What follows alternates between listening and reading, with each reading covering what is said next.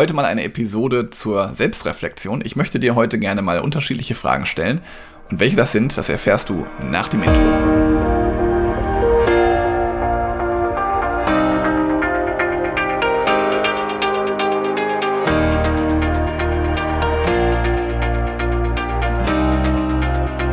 Gerade schon kurz im Intro erwähnt, ich möchte gerne heute einfach mal dich zur Selbstreflexion anregen und ich habe einfach mal 13 Fragen mitgenommen, die ich dir gerne stellen möchte und dich einladen möchte. Mach also gerne nach der Frage kurz Pause, beantworte die Frage für dich und das geht meistens sehr, sehr schnell kannst einfach mit Ja oder Nein beantworten und dann schaust du einfach mal, wo du stehst. Wenn du ein Ich weiß es nicht so genau hin hast, dann darf ich dir auf jeden Fall schon mal sagen, solltest du viel stärker in deine Selbstreflexion noch eintauchen. Und ich lese die Fragen jetzt einfach mal vor und möchte dich einfach dazu anregen, einfach mal mitzumachen.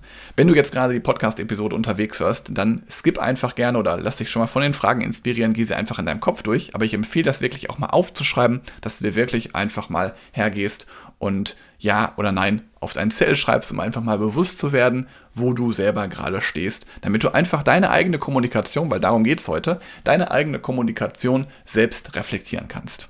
Also legen wir los. Frage 1. Redest du in einfachen Worten? Frage 2. Kannst du dich in dein Gegenüber hineinversetzen? Die dritte Frage ist, nutzt du eine bildreiche Sprache? Frage 4. Bereitest du dich immer auf Gespräche vor? Frage 5. Stellst du Zwischenfragen in Gesprächen? Frage 6. Gibst du genügend Feedback, auch positives?